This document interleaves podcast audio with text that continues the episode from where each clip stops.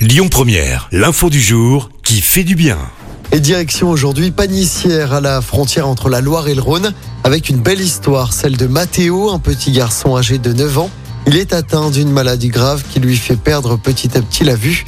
Il sera bientôt complètement non-voyant. Mais ce petit Mathéo, il avait un rêve, il a pu le réaliser le week-end dernier. Il voulait rencontrer euh, Soprano et le chanteur marseillais est allé à la rencontre du petit après un appel lancé sur les réseaux sociaux. Ça s'est passé en marge du concert de l'artiste au Zénith de Dijon samedi dernier. La joie indescriptible du petit Mathéo a été partagée sur les réseaux. La famille a évidemment remercié toutes les personnes qui ont relayé l'appel du petit garçon qui n'est pas prêt donc d'oublier cette rencontre. Écoutez votre radio Lyon Première en direct sur l'application Lyon Première, lyonpremière.fr et bien sûr à Lyon sur 90.2 FM et en DAB+.